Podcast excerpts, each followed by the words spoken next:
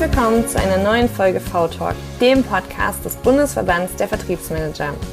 Heute ist Boris Ringwert von LinkedOn Gast von Heinz-Georg Geisler und mir, Ann-Kathrin de Moy. Heute sprechen wir über das Thema Kaltakquise und wie Boris seine Kunden dabei unterstützt. Kaltakquise am Telefon, puh, Hand aufs Herz. Wer von euch macht das gerne? Zum Glück gibt es heute andere Möglichkeiten wie Social Media Marketing, Social Selling, Webinare, Podcast, um nur einige Beispiele zu nennen, die uns aus Kaltakquise angewärmte Akquise machen und helfen, die erste Hürde zu nehmen. Aber ist deshalb die Kaltakquise am Telefon komplett ausgestorben?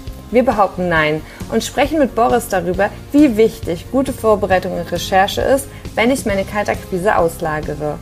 Und was ich persönlich besonders spannend finde, da ich auch ein Kandidat bin, der wirklich schlecht loslassen kann, wie läuft das richtige Onboarding ab, damit der Vertriebler seine Kunden loslässt und mithilft und keine selbsterfüllende Prophezeiung nach dem Motto, habe ich doch gesagt, es klappt nicht, baut. Wir haben die Zahl von 1500 Abonnenten geknackt. Danke dafür. Das mit dem Feedback ist echt nicht nur so dahingesagt, sondern wir freuen uns über jede Rückmeldung von euch.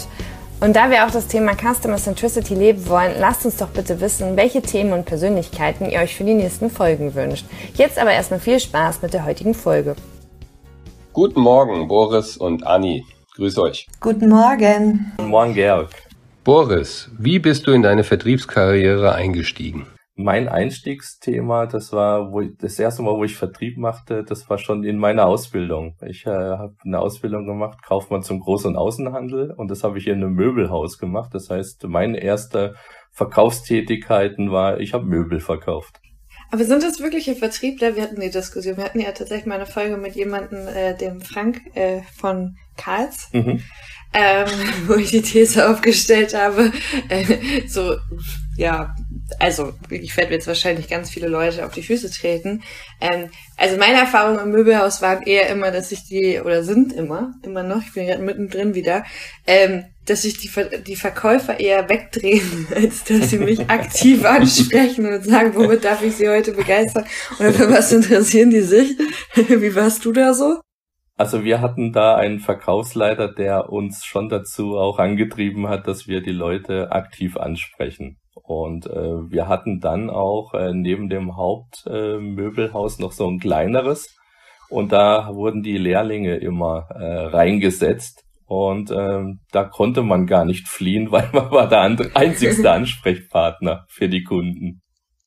Okay, es hat dir aber dann gleich viel Spaß gemacht, anscheinend eben mit den Menschen zu kommunizieren, auf die Leute auch zuzugehen, so dass du dann ähm, irgendwann logischerweise vielleicht sogar äh, das Thema Akquise dich da ein bisschen mehr reingefuchst hast, also in der frühen Phase des Verkaufszyklus anzusetzen, weil dort natürlich die, die meiste Kommunikation, auch vielleicht die schwierigste Kommunikation im, im Geschäft eben nötig ist. Warum, warum gerade dort? Ja, ich bin, äh, also ich bin ja nach meiner Ausbildung bin ich, äh, habe ich noch mal eine Verk noch mal eine Verkäuferposition äh, gehabt äh, bei Salamander. Da habe ich dann Schuhe verkauft. okay. Die kennen wir noch. Und äh, und dann habe ich äh, während mein ähnliche Vorurteile in meinem Kopf zu Schuhverkäufern. ja, genau. ja, ich musste mir in meinem Freundeskreis dann äh, auch entsprechende äh, Dinge anhören. Und äh, ja, ich bin dann während dem Studium habe ich nebenberuflich dann äh, in einem Callcenter angefangen. Also das war dann, äh, da habe ich dann praktisch das, Tele äh, das Thema Telefonakquise dann auch kennengelernt. Oh ja, und das waren so einfach diese, diese Berührungspunkte, wo ich da einfach in den, in den Vertrieb dann äh, reingeschlittert bin. Hat sich einfach so ergeben. Also. Und das Telefonakquise-Thema, ne, ja. da möchte ich mal rein, weil ähm, wir immer wieder so die Diskussion haben, boah, das ist einfach nicht die Lieblingsdisziplin von äh, den Vertrieblern, die ich so kenne. Wie ist das bei dir? Brennst du dafür? Hast du Tipps, wie du, wie wir, wie wir die anderen dazu begeistern können, äh, mehr Telefonakquise zu machen? Also ich kann das sehr gut nachvollziehen, ähm, dass das, ähm, es, ich finde, es ist eine Typenfrage. Es gibt einfach ähm, manche Vertriebsmitarbeiter, die haben einfach halt die Vorliebe, die sind auf einer Messe, wenn die dem Kunden äh, gegenüberstehen. Das ist dann ihre Paradedisziplin.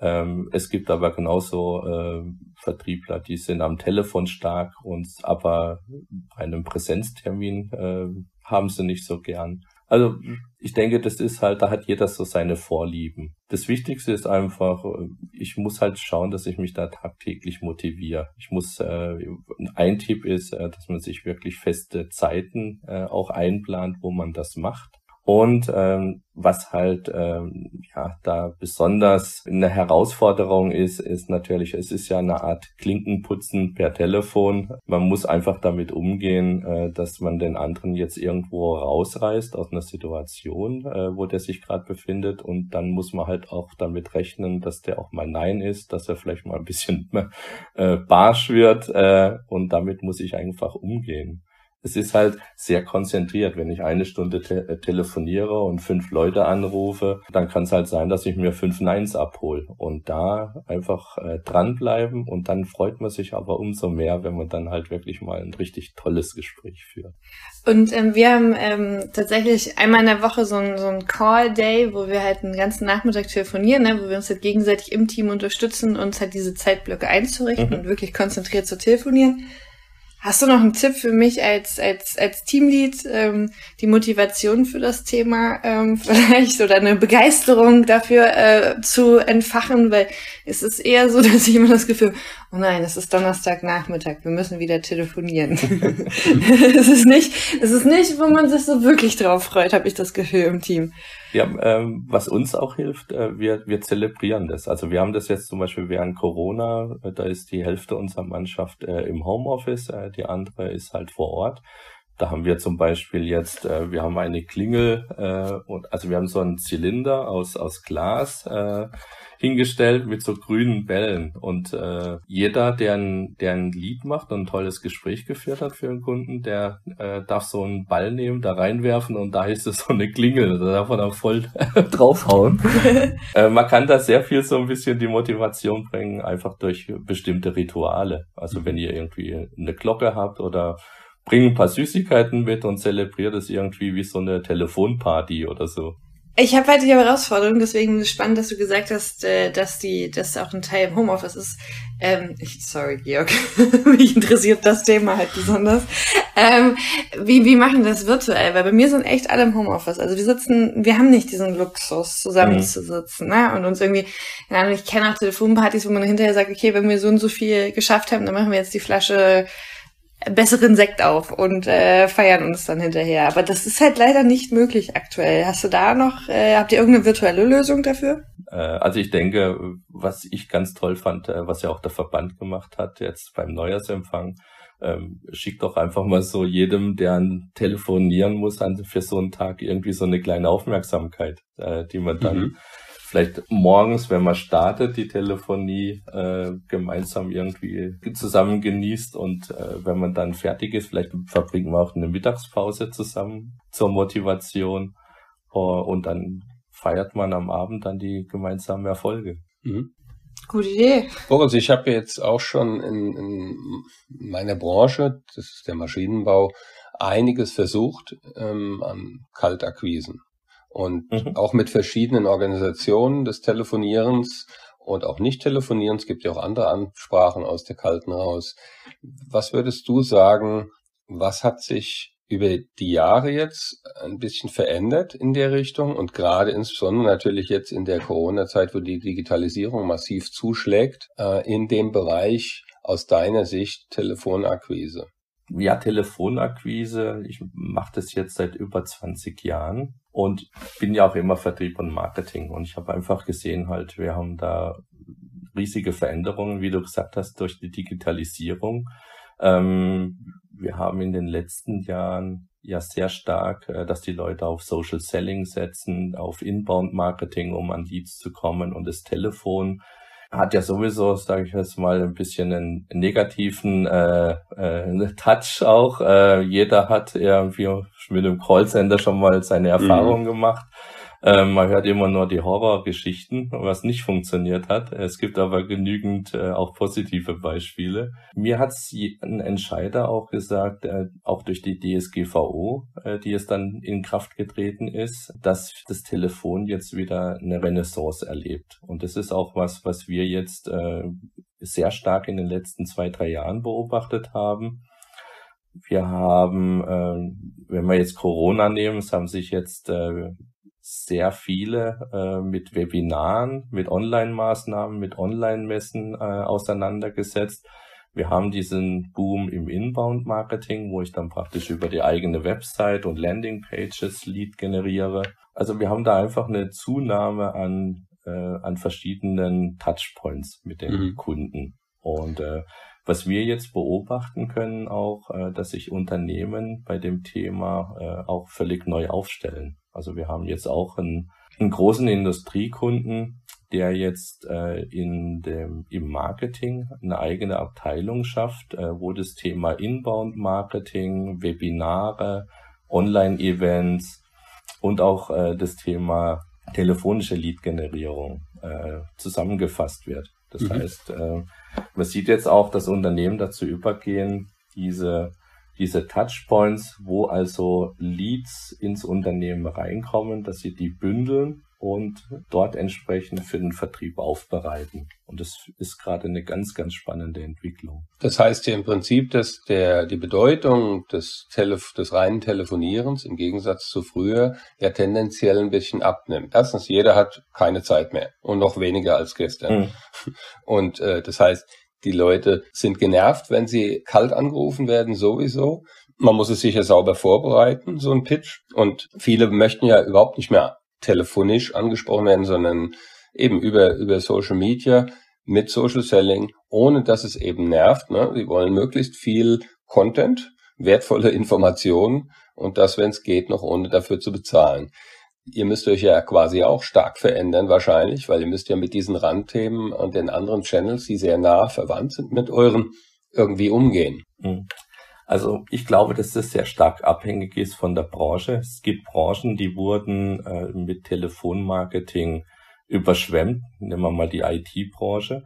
Da würde ich dir zustimmen. Ähm, wenn wir aber jetzt die Industrie nehmen, Maschinenbauer oder irgendwelche Produzenten von irgendwelchen Artikeln, dann ist es gar nicht so. Das Telefon spielt dort nach wie vor, weil es ist einfach ein klassisches Kommunikationsmittel. Die Leute sind es nach wie vor gewohnt. Und ähm, meine Erfahrung ist, in den letzten Jahren ist uns sehr stark äh, dieses Online Online-Lead-Generierung ist sehr stark in den Vordergrund gerückt. Das ist wichtig. Äh, ich schaffe da tolle Awareness. Ich kann da auch äh, einen tollen äh, Kontakt aufbauen. Äh, aber auch da merken wir jetzt, äh, das ist ja auch ein Thema, was wir haben. Ähm, ich habe äh, krieg eine LinkedIn-Vernetzung und als nächstes äh, tritt einer die Vordertür ein und sagt so, übrigens, und das will ich dir verkaufen. Also eigentlich äh, ist das, was schlechtes Telefonmarketing, äh, was man dem jahrelang vorgeworfen hat, äh, das findet jetzt online statt. Und äh, und das ist, glaube ich, der der große Unterschied. Also ich finde, es gibt da keinen es gibt da keinen Unterschied zwischen äh, schlechtem Online-Marketing und schlechter Telefonie. Die Kunst ist, äh, dass man die beiden oder die Disziplinen äh, sinnvoll miteinander verknüpft und dass man das professionell macht. Und die äh, telefonische Kaltakquise ist nach wie vor äh, ein sehr gutes Instrument. Ist ja auch eine Riesenchance, anders zu sein als die anderen, ne? Weil das, was du beschreibst, ist gerade so irgendwie, alle tummeln sich jetzt auf LinkedIn und Co. und machen da ihre Kaltakquise. Ja, weil viele denken, okay, das ist jetzt gerade vielleicht nicht angebracht. Ich meine, es ist auch eine Herausforderung, weil viele im Homeoffice sind, die dann vielleicht überhaupt gar nicht auf ihre ähm, Firmentelefone zugreifen können. Ähm, gerade so, das habe ich jetzt bei, bei Kunden von uns erlebt, die wo der Betriebsrat sehr stark ist, die dann sagen, ihr dürft eure privaten Handys zur Umleitung nicht benutzen. Ne? Aber ich glaube, so jetzt ja, mehr als ein Jahr äh, nach Start des, der ganzen Situation, glaube ich, werden die jetzt auch alle ausgestattet sein. Und ähm, ich erlebe das eher als sehr positiv. Also das ist krass, so vor einem Jahr hatte ich das auch echt ungern gemacht. Und jetzt sind die Gespräche so positiv, weil ich das Gefühl habe, die Kunden sind froh, dass sie auch mal Methodenwechsel haben, ne? wie blöd das klingt, mhm. aber dass sie halt nicht die ganze Zeit vorm Laptop sitzen. Und ich kann mich halt wirklich mit denen unterhalten. Ne? Also ähm, das, was wir wollen, zuhören und ähm, wirklich äh, tief Informationen bekommen, habe ich das Gefühl, sind die aktuell super bereit und auch dankbar, dass sie sich mal austauschen können. Na klar, macht den Pitch dann auch aus, was ich von dem möchte, ne? ob, ob sie bereit sind, mit mir darüber zu reden. Aber die ähm, negativen Themen, so wie du sie vorhin beschrieben hast, sind wirklich weniger geworden als vielleicht vor einem Jahr oder so, ne? Weil ich ein, ja, weil wir, weil wir nicht, weil wir nicht diese Situation haben, dass ich die fünfte bin, die anruft, mhm. sondern die anderen sind halt eher virtuell unterwegs. Und was ich halt so schade finde an diesen ganzen Mailing-Kampagnen, ich kriege halt kein Feedback. Ne? Also ich weiß gar nicht, okay, ist jetzt angekommen, hat es ihn einfach nicht interessiert. Ähm, es ist cool für Kontaktpunkte, ähm, aber irgendwie ist mir das, mich befriedigt dieses, mich befriedigt das einfach nicht, weil ich nicht diese Response bekomme. Ich weiß nicht, ist das gut, was ich da jetzt geschickt habe? Interessiert das das? Ähm, wie beim Telefon oder halt auch über LinkedIn dann. Mhm. Aber bei LinkedIn wird der Ton schärfer, ich merke das auch. Und ich bilde mir mal ein, ich bin nicht so eine Person, die gleich mit der ganzen Tür ins Haus fällt. Aber äh, auch äh, da kriege ich richtig teilweise von wegen, ja, sie sind jetzt die Zehnte, die mir heute eine Anfrage geschickt haben. Das ist halt unangenehm. Mhm. Ich glaube, das Ganze wird halt, äh, wird halt komplexer, wenn du, äh, wenn du in, nehmen wir jetzt einen Maschinenbauer als gutes Beispiel, da waren, sind auch zum Beispiel noch sehr stark natürlich äh, die Messen äh, eine Quelle für neue Leads. Also Messen, Events, dann habe ich natürlich äh, die, die eigene Vertriebsmannschaft, die auch äh, Kaltakquise macht und, äh, und ihre Zielgruppe bearbeitet.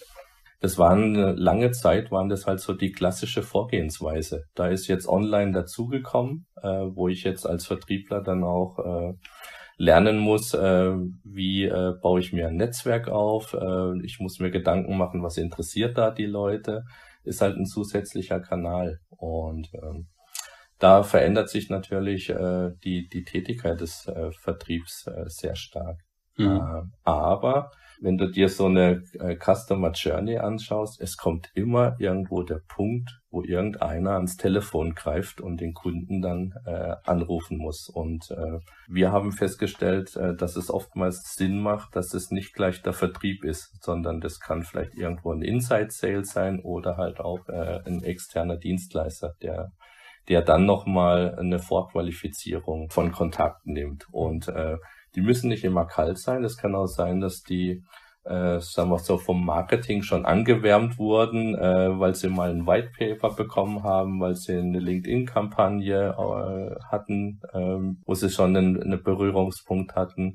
Und ähm, da ist es halt, also da ist einfach komplexer geworden. Früher hattest du, ich habe dann Bestandskunden in meiner Datenbank und ich habe hier Neukunden, die hatten noch nie Kontakt. Und äh, das waren irgendwie zwei zwei Adresstöpfe sozusagen. Und die Töpfe sind einfach äh, mehr geworden, weil ich habe mhm. dann Leute, die sind über die eigene Website gekommen, dann habe ich irgendwie Adressen, die haben am Webinar teilgenommen und die soll ich nach Möglichkeit, wenn ich die jetzt kontaktiere, natürlich äh, in Bezug auf ihren Touchpoint, den sie vorher schon haben, ansprechen. Und das ist das, was halt einfach äh, ein bisschen komplexer geworden ist. Jetzt ist es ja sehr verführerisch für einen typischen deutschen mittelständischen Maschinenbauer, der jahrzehntelang vielleicht seine guten Geschäfte gemacht hat und gewohnt war, eben in enger Kommunikation mit festen Bestandskunden zu sein, die ihm dann auch eigentlich regelmäßig genügend Anfragen rübergeschoben haben, dass das Geschäft einfach so läuft und man auch noch ein bisschen dabei wachsen kann. Das hat sich ja gerade wirklich ziemlich stark geändert durch mehr Transparenz, durch den Wettbewerb aus Asien. Da gibt's viele Maschinenbauer, die auch mittlerweile gut können, die sogar so gut können, dass sie Maschinen nach Europa liefern, äh, mit ja manchmal auch zweifelhaftem Ausgang, aber sie tun es und sie werden sicher besser werden.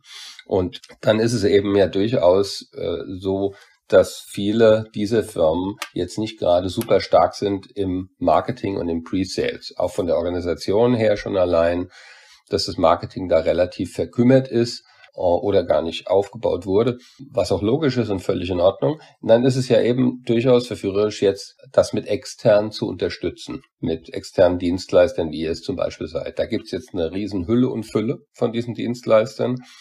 Und ich glaube, es ist elementar natürlich, dass irgendwo die Chemie stimmt. Erstmal mhm. zwischen den Menschen, die dann auch wirklich interagieren. Das setze ich mal als selbstverständlich voraus. Da, da findet man dann irgendwo die richtigen.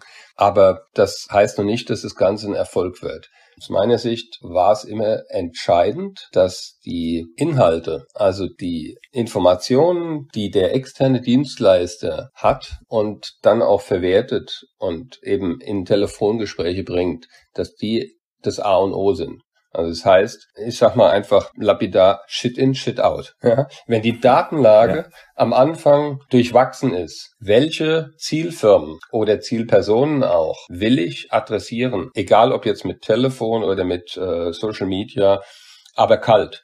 Wenn die Datenlage nicht sehr gut ist, dann wird auch das Ergebnis garantiert eben nicht gut sein. Dann kommt es zu den skurrilen Situationen, dass äh, der externe Dienstleister hat einen super Job gemacht, hey, ich habe hier ein super Gespräch gehabt mit jemand und jetzt ist aber Zeit, jetzt muss ein Fachmann ran, jetzt muss jemand von eurem Vertrieb ran, der ganz tief im Detail steckt und dann auch den Kunden extrem gut abholt. Ja, und dann geht man, wird dieser Call aufgesetzt äh, und dann geht man in den Call rein und dann stellt man manchmal fest, hey, das ist ja ein netter Typ und er hat wirklich Interesse. Ihr habt, ihr habt gut vorgearbeitet. Nur unsere Produkte, die passen überhaupt nicht zu seiner, zu seiner Herausforderung als Lösung. Ja, das ist einfach eine ganz andere Gewichtsklasse von mir aus. Ja, ja. Ähm, und und deshalb ist für mich das A und O eben, wie schafft man es, diese Datenlage die reingeht, also die der externe Dienstleister bekommt und damit arbeitet. Wie schafft man es, die wirklich so zu trimmen, dass die extrem gut ist, weil damit steht für mich und fällt der gesamte Erfolg. Was ist deine Empfehlung an der Stelle? Also wie du gesagt hast, wenn ich äh, so einen äh, so einen Prozess mir anschaue, dann muss ich mir das vorstellen, dass da mehrere Zahnräder hintereinander geschalten sind. Und äh, jedes dieser Zahnräder ist letztendlich für den Erfolg äh, so einer Kampagne dann auch äh, ganz wichtig. Das heißt, ich muss mir schon mal im Vorfeld schon mal Gedanken machen, wie du gesagt hast, über eine Strategie. Wen will ich denn mit was ansprechen? Äh, dann habe ich äh, die Daten, dann und dann habe ich äh, natürlich derjenige, der das telefoniert. Und äh, dort ähm, ist unsere Erfahrung, also wir starten zum Beispiel kein Projekt, äh, wo wir nicht ein Training bekommen haben, auch von einem Vertriebsmitarbeiter. Also das ist für uns ganz wichtig, äh, dass wir jetzt, ähm, das ist so ein Klassiker, äh, Marketing denkt sich äh, mit dem äh, mit dem externen Dienstleister was aus, der Vertrieb ist überhaupt nicht im Boot und kriegt dann irgendwann mal Leads geliefert und kann damit nichts anfangen, weil sie entweder von der Qualität her nicht passen oder weil er sagt so, ich wäre gerne gefragt geworden, bevor ich auf die Tanzfläche gezogen werde. und äh, das ist so ein Klassiker. Und von dem her äh, ist unser Tipp immer bei einer Schulung, äh, die findet äh, durch den Vertrieb statt. Äh, wir profitieren da auch ungemein von der Erfahrung des Vertriebs. Also wir, ein fixer Bestandteil ist zum Beispiel, dass wir immer fordern, dass wir auch äh, fachliche Einwände auch geschult bekommen. Sprich, äh, die klassischen wie kein Geld, keine Zeit, damit kennen wir uns aus. Das ist, wir nennen das die Vorwandbehandlung. Ähm, was wir aber in so einem Training auch haben wollen, das ist vom Vertrieb, was sind so die typischen Kundeneinwände, äh, die, wenn ihr im Vertrieb äh, kalt äh, einen, einen, Kunden kontaktiert äh, auf einer Messe oder auch per Telefon, was sind so die typischen fachlichen Einwände, mhm. die dort äh, kommen. Und das ist das, äh, das trainieren wir. Also wir kriegen eine Produktschulung, wir kriegen diese Einwandschulung, und äh, ganz wichtig ist halt auch, ähm, man muss das so sehen, wenn wir, wenn man uns als externen Dienstleister beauftragt, dann sind wir wie eine outgesourcete Vertriebsmannschaft. Äh, das heißt, wie Mitarbeiter, die neu beim Unternehmen anfangen und wir sind nicht von jetzt auf gleich 100 Prozent leistungsfähig. Mhm. Das heißt, da findet ein Entwicklungsprozess statt, auch über Wochen. Wir sind dann natürlich schneller in der Entwicklung, weil wir das äh, nur ein Thema haben, auf das wir uns fokussieren können.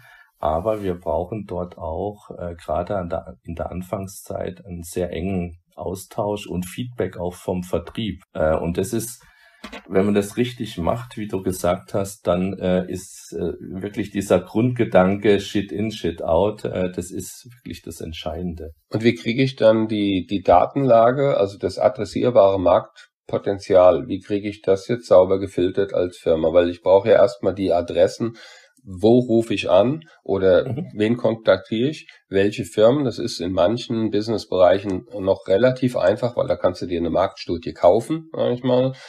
Aber bei den meisten Nischenplayern ist es nicht so, weil die halt wirklich nur auf ein, ein spezielles Segment erstmal fokussiert sind und dann ein bisschen in die Breite gehen, aber doch schon nach Segmenten gucken, wo sie sich auch wieder differenzieren können und nicht so die ganz große breite Masse ansprechen können überhaupt und auch nicht wollen.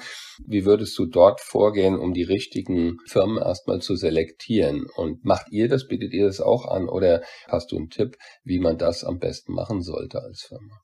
Also es gibt da zwei Wege. Man kann das bei uns, entweder wir vermitteln das, wir haben Partner, äh, Adresslieferanten, oder man macht das Ganze über uns. Also es gibt zwei Wege, je nachdem, wie das äh, unser Auftraggeber möchte. Muss sagen, äh, auch in dem Bereich hat sich sehr viel getan in den letzten Jahren. Das heißt, wir haben mit äh, künstlicher Intelligenz und äh, Internetsuchpiloten äh, haben wir mittlerweile Anbieter am Markt, wo ich äh, wirklich äh, jetzt nicht mehr nach Branchencodes äh, Adressen einkaufen muss, sondern ich kann wirklich hier nach bestimmten Stichworten, die für mich als Unternehmen interessant sind, äh, kann ich mir schon deutlich besser und gezielter Adressen auch beschaffen, wenn wir jetzt an die Kaltakquise denken. Trotzdem ist es ja elementar wichtig und ich glaube, das ist also ist zumindest meine Meinung die Verantwortung oder die Aufgabe des äh, Unternehmens, des Vertriebes, wahrscheinlich auch in Kombination mit dem Marketing zu wissen, ähm, wer ist denn überhaupt mein Zielkunde? Ne? Also ähm, tatsächlich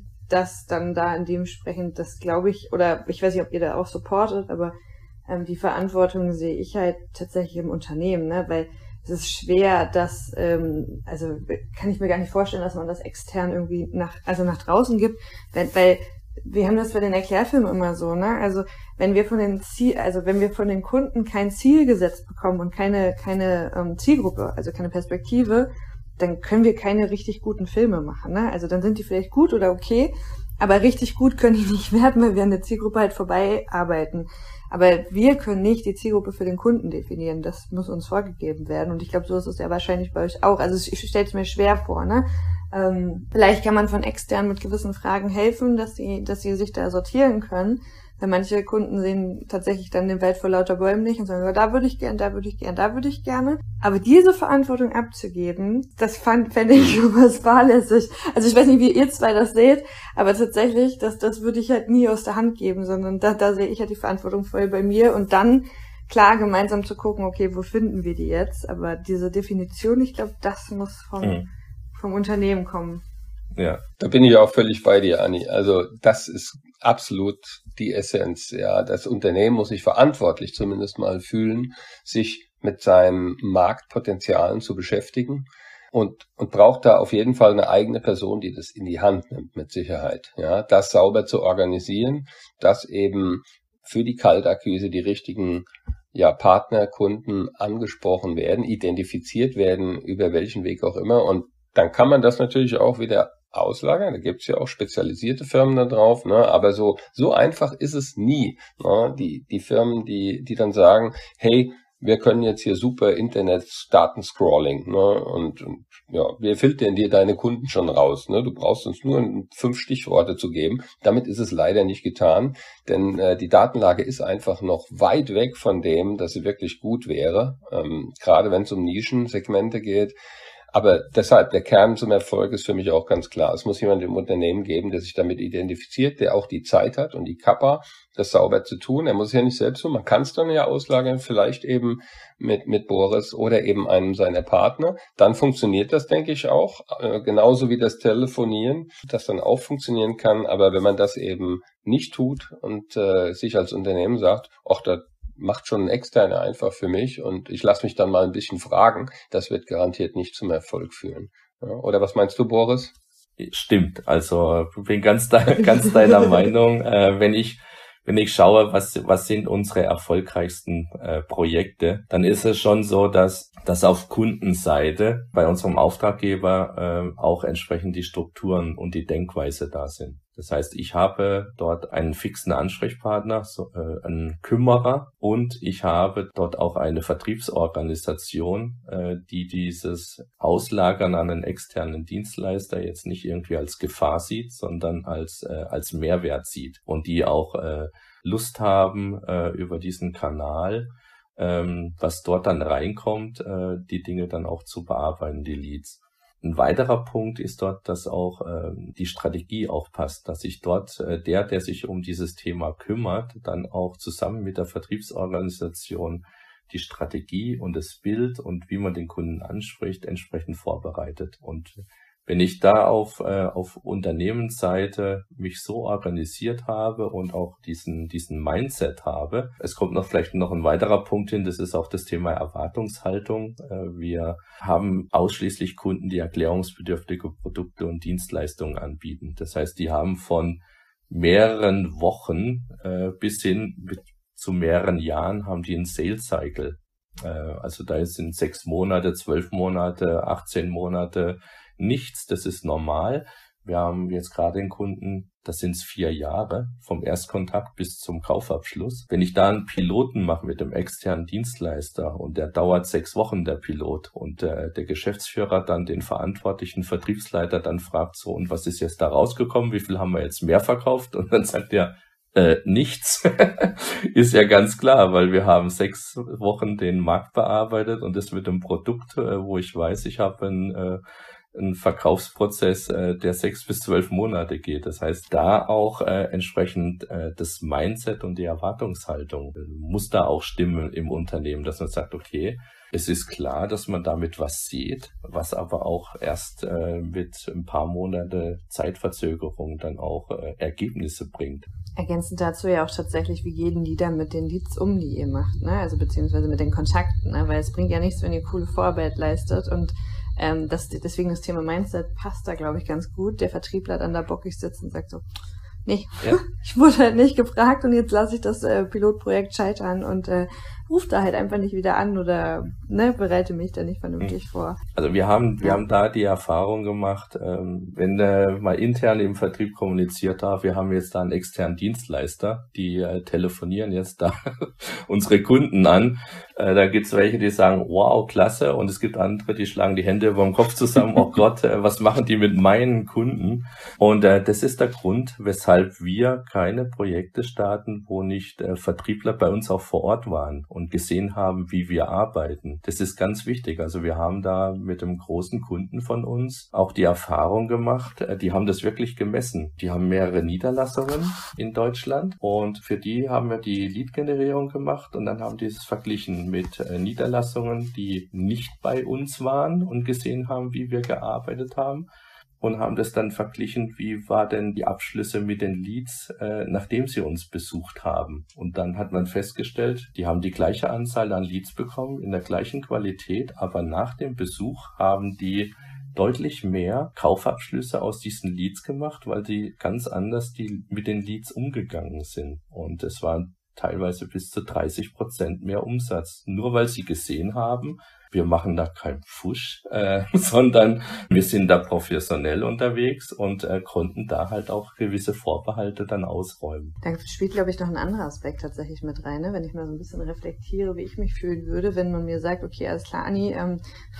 wir haben da mal jetzt eine, jemanden, der telefoniert für dich. So.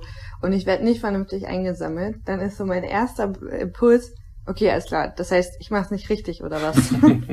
also, das ist ja auch nochmal so eine Sache, ne? Also ich meine, klar, wir, wir müssen da jeden Tag uns in den Hintern treten und wieder aufstehen und geben unser Bestes und dann kommt da jemand und sagt, ja, jetzt kommt jemand, der macht das aber besser als du. Ne? So, da würde ich mich erstmal komisch fühlen und würde, würde also ich glaube, ich wäre so ein Kandidat, der würde erstmal sagen, ja, ja, sollen sie mir erstmal beweisen, dass sie es besser können. Mhm. So, wenn, wenn, wenn es aber so gemacht wird, wie, wie du das beschrieben hast, und ich werde von vornherein mit eingebunden und gesagt, guck mal, ähm, du darfst sogar Einfluss darauf nehmen, wie mit deinen Kunden umgegangen wird, mhm. ne? Weil das ist ja auch so.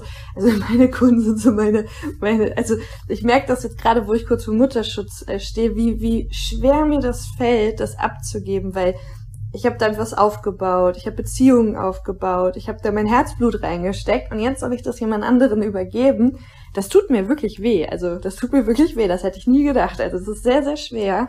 Und ähm, genauso kann ich mir vorstellen, ähm, das sind Befindlichkeiten, die da im Business eigentlich gar nichts zu tun haben. Aber ähm, kann ich mir auch gut vorstellen, dass das auch nochmal so zwischenmenschliche Themen sind, die ja in der Situation, die du beschreibst, auch mit reinspielen. Ja, aber da ist ja genau der Punkt. Ne?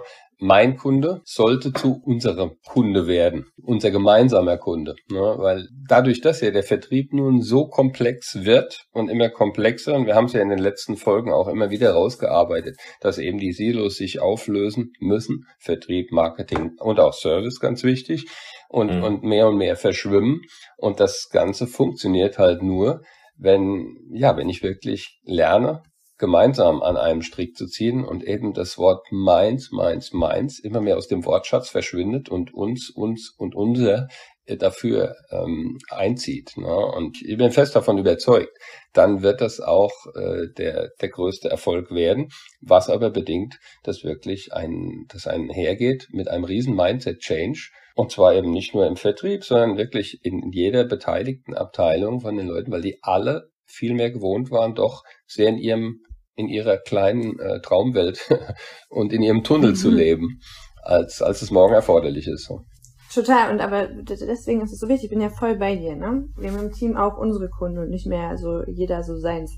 Aber ähm, deswegen finde ich es so wichtig und so wertvoll, dass ihr dann so Menschen, also dass ihr uns Vertriebler einfach abholt, ne? Weil na klar, ähm, Perspektivwechsel geht halt auch immer mal in die andere Richtung. Ne? Also klar können wir den Mar das Marketing abholen und klar ähm, können wir alle abholen, aber den Vertrieb abzuholen, finde ich schon super wertschätzen. Und es ist ja nochmal zusätzlich was, dass Boris von außen kommt. Ne? Also ich glaube, es ist nochmal wieder schwieriger, ähm, nicht zu sagen, mein Kunde, verdammt nochmal, wenn wenn es halt so eine externe Person kommt, die vermeintlich das Unternehmen nicht kennt, ähm, die vermeintlich die Produkte nicht kennt. Deswegen finde ich es so wertvoll, dass Boris sagt, okay, alles klar, wir wollen erst auch einmal eure Produkte mhm. kennenlernen. Wir wollen Absolut. wissen, womit beschäftigen sich eure Kunden. Ne? Und wenn ich das als Vertriebler weiß, na klar kann ich dann loslassen und mhm. kann vertrauen, weil es ist ja so ein Vertrauensthema.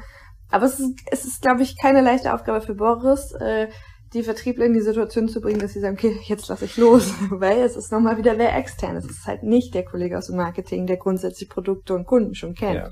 Also es ist auch, ähm, ich würde jetzt mal sagen, jeder zweite Kunde, der neu zu uns kommt, der hat im Vorfeld auch schon mal in der Vertriebsorganisation äh, schlechte Erfahrungen gemacht mit dem externen Dienstleister. Also das höre ich in jedem zweiten äh, Kundengespräch. Ja, das, das kommt noch dazu. Das haben wir mal ausprobiert, das hat nicht funktioniert. Ähm, also da hast du sowieso, ähm, sagen wir so, da fängst du schon mal mit dem negativen Touch an. Und dann haben wir wirklich, äh, wie ihr es jetzt beide gesagt habt, wir haben diese klassischen äh, Vorbehalte halt, ah, was mhm. machen die da, äh, können die das überhaupt? Äh, unsere Produkte sind ja so besonders, das kann man ja gar nicht am Telefon äh, rüberbringen.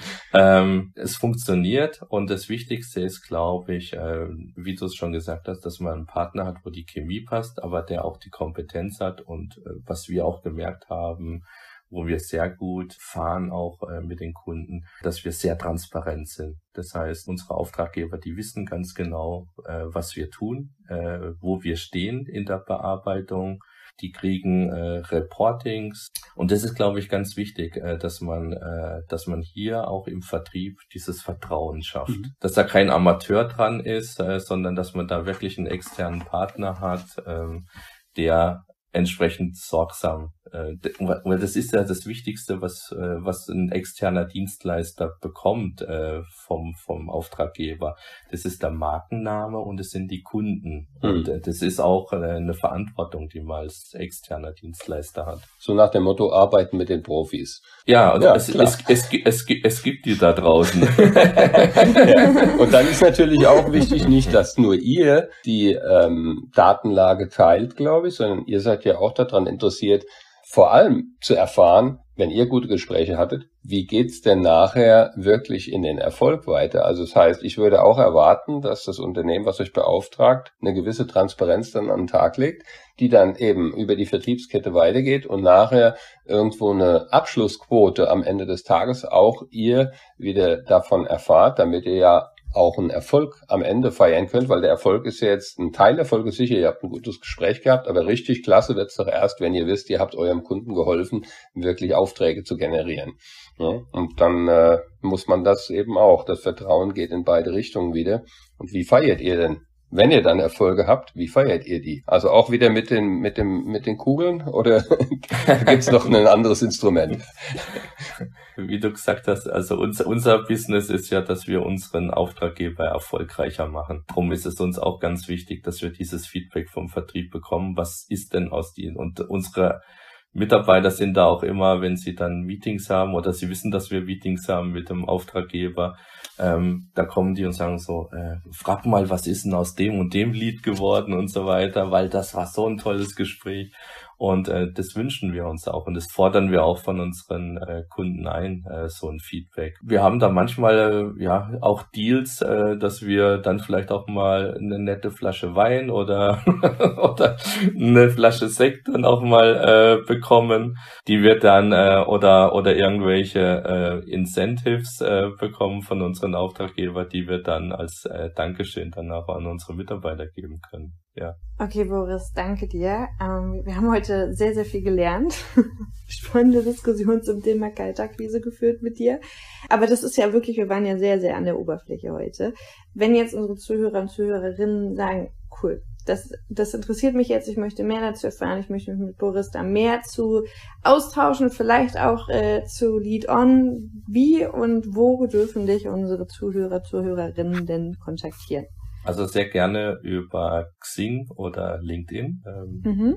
Boris Ringwald, äh, da gibt's nicht so viele. Da müsste man, müsste man relativ schnell auf mich kommen oder dann äh, über unsere Website äh, über www.leadon.de.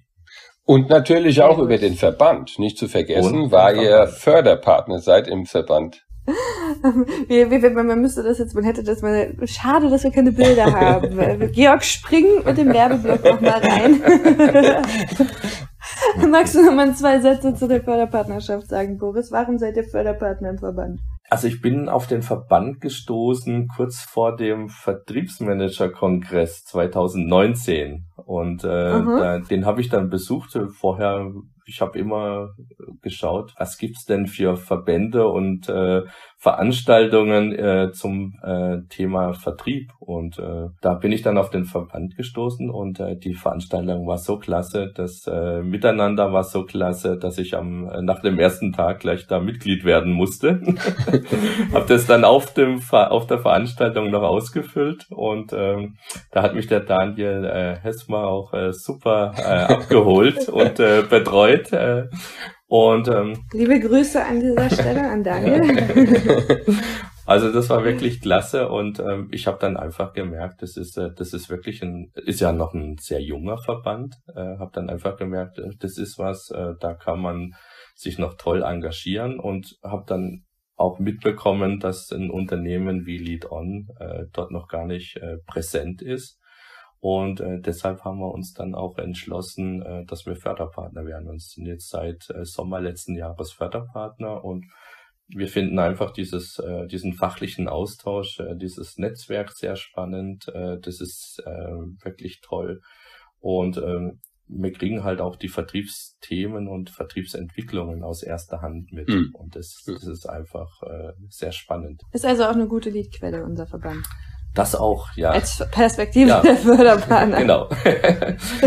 ich hatte, hatte letztens auch ein Gespräch mit einem anderen Förderpartner und äh, ich habe das dann gesagt, ja, so, so ein Verband äh, ist natürlich auch, äh, man kann das vergleichen mit einem Fitnessstudio. Ähm, wenn ich da einfach Mitglied werde und, äh, und nicht hingehe, und mich nicht engagiere, dann spüre ich auch keine Veränderungen an meinem Körper. dann kostet du Geld. Und, ja. Genau, dann zahle ich meinen Beitrag und, äh, und so muss man auch äh, so eine Förderpartnerschaft sehen. Und es, es macht einfach ja auch Spaß, äh, dass man sich da einbringt. Äh, auch die Förderpartner haben ja Themen, die, äh, die einem Verband äh, Nutzen stiften können. Und natürlich äh, freut man sich dann natürlich auch über den ein oder anderen äh, geschäftlichen Kontakt. Super. Ja, herzlichen Dank. Okay, cool. Danke dir, Boris. Sehr gerne. Äh, dass du bei uns warst. Dann bis dann. Tschüss. Ciao, Ciao Boris. Ciao. Tschüss, Georg. Tschüss, Anni. Wenn euch die Folge gefallen hat und ihr das Thema weiter diskutieren wollt, dann besucht uns doch mal in der Community auf LinkedIn. Den Link dazu findet ihr in unseren Show Notes und auch die Gefahren, dass ich nerve. Freuen wir uns immer über Feedback, über Bewertungen und wie gesagt, lasst uns doch bitte eure Themen und Persönlichkeitswünsche zukommen, auch über die einschlägigen Kanäle, die ihr in den Shownotes findet und wir freuen uns dann auf euch in der nächsten Folge. Oh,